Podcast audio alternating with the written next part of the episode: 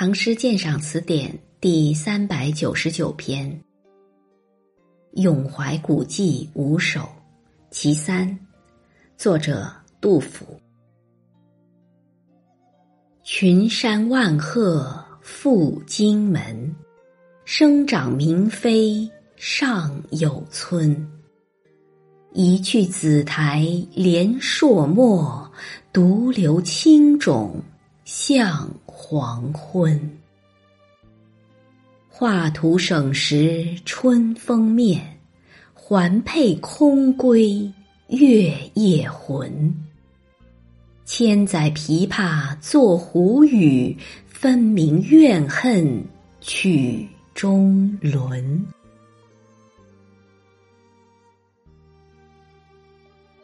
这是咏怀古迹五首中的第三首，诗人借咏昭君村，怀念王昭君，来书写自己的怀抱。群山万壑赴荆门，生长明妃尚有村。诗的发端两句，首先点出昭君村所在的地方。据《一统志》说，昭君村在荆州府归州东北四十里。其地址即在今湖北秭归县的湘西。杜甫写这首诗的时候，正住在夔州白帝城，这是三峡西头，地势较高。他站在白帝城高处，东望三峡东口外的荆门山及其附近的昭君村，远隔数百里，本来是望不到的。但他发挥想象力，由近及远。构想出群山万壑随着险急的江流奔赴荆门山的雄奇壮烈的图景，他就以这个图景作为本诗的首句，起势很不平凡。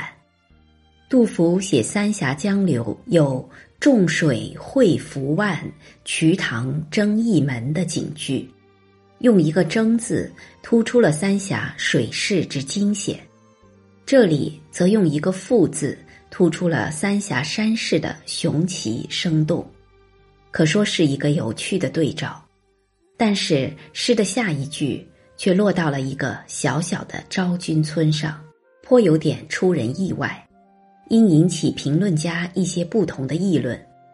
名人胡振亨评注的《杜诗通》就说：“群山万壑赴荆门。”当似生长英雄起句，此谓为合作？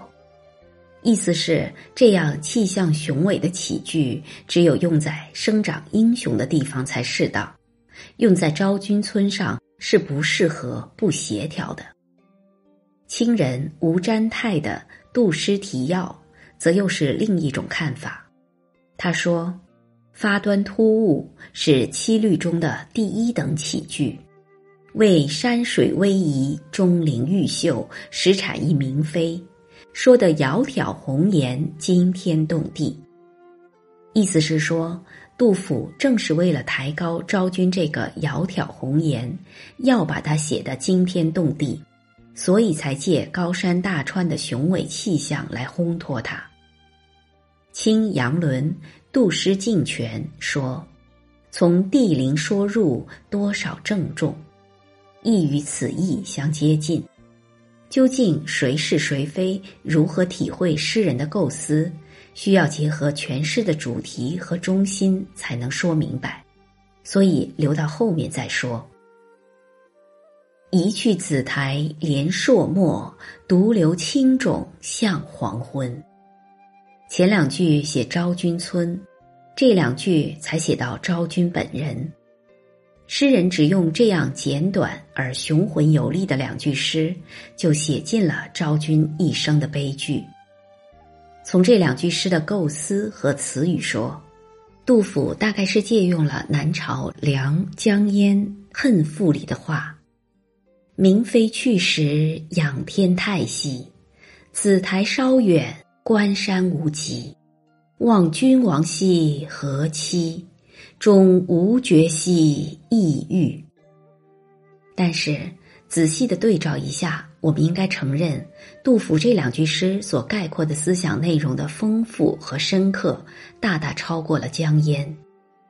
诗人朱汉杜诗解意说：“连字写出塞之景，象字写思汉之心，笔下有神。”说的很对，但是有神的并不止这两个字。只看上句的紫台和朔漠。自然就会想到离别汉宫、远嫁匈奴的昭君，在万里之外，在异国殊俗的环境中，一辈子所过的生活。而下句写昭君死葬塞外，用青冢、黄昏这两个最简单而现成的词汇，尤其具有大巧若拙的艺术匠心。在日常的语言里。黄昏两字都是指时间，而在这里，它似乎更主要是指空间了。它指的是那和无边的大漠连在一起的、笼罩四野的黄昏的天幕。它是那样的大，仿佛能够吞噬一切、消化一切。但是，独有一个牧草常青的青冢，它吞食不下，消化不了。想到这里，这句诗自然就给人一种天地无情、青冢有恨的无比广大而沉重之感。画图省时春风面，环佩空归月夜魂。这是紧接着前两句更进一步写昭君的身世家国之情。画图省时春风面这一句，承前面的第三句一去紫台连朔漠，环佩空归月夜魂这一句承接前面的第四句独留青冢向黄昏。画图这一句是说，由于汉元帝的昏庸，对后妃宫人们只看图画不看人，把他们的命运完全交给画工们来摆布。省时是掠食之意，说元帝从图画里掠食昭君，实际上就是根本不识昭君，所以就造成了昭君葬身塞外的悲剧。环佩这一句是写他怀念故国之心永远不变，虽骨流青冢，魂灵还会在月夜回到生长他的父母之邦。南宋词人姜夔在他的咏梅名作《疏影》里，曾把杜甫这句诗从形象上进一步丰富提高。昭君不惯胡沙远，但暗忆江南江北，想佩环月夜归来，化作此花幽独。这里写昭君想念的是江南江北。不是长安的汉宫，特别动人。月夜归来的昭君幽灵，经过提炼，化身为芬芳缟素的梅花，想象更是优美。千载琵琶作胡语，分明怨恨曲中伦。这是此诗的结尾，借千载作胡音的琵琶曲调，点明全诗写昭君怨恨的主题。据汉刘熙的释名说，琵琶本出于胡中马上所鼓也，推手前曰琵，引手却曰琶。晋石崇明君词序说，昔公主嫁乌孙，令琵琶马上作乐，以慰其道路之思。其宋明君亦必尔也。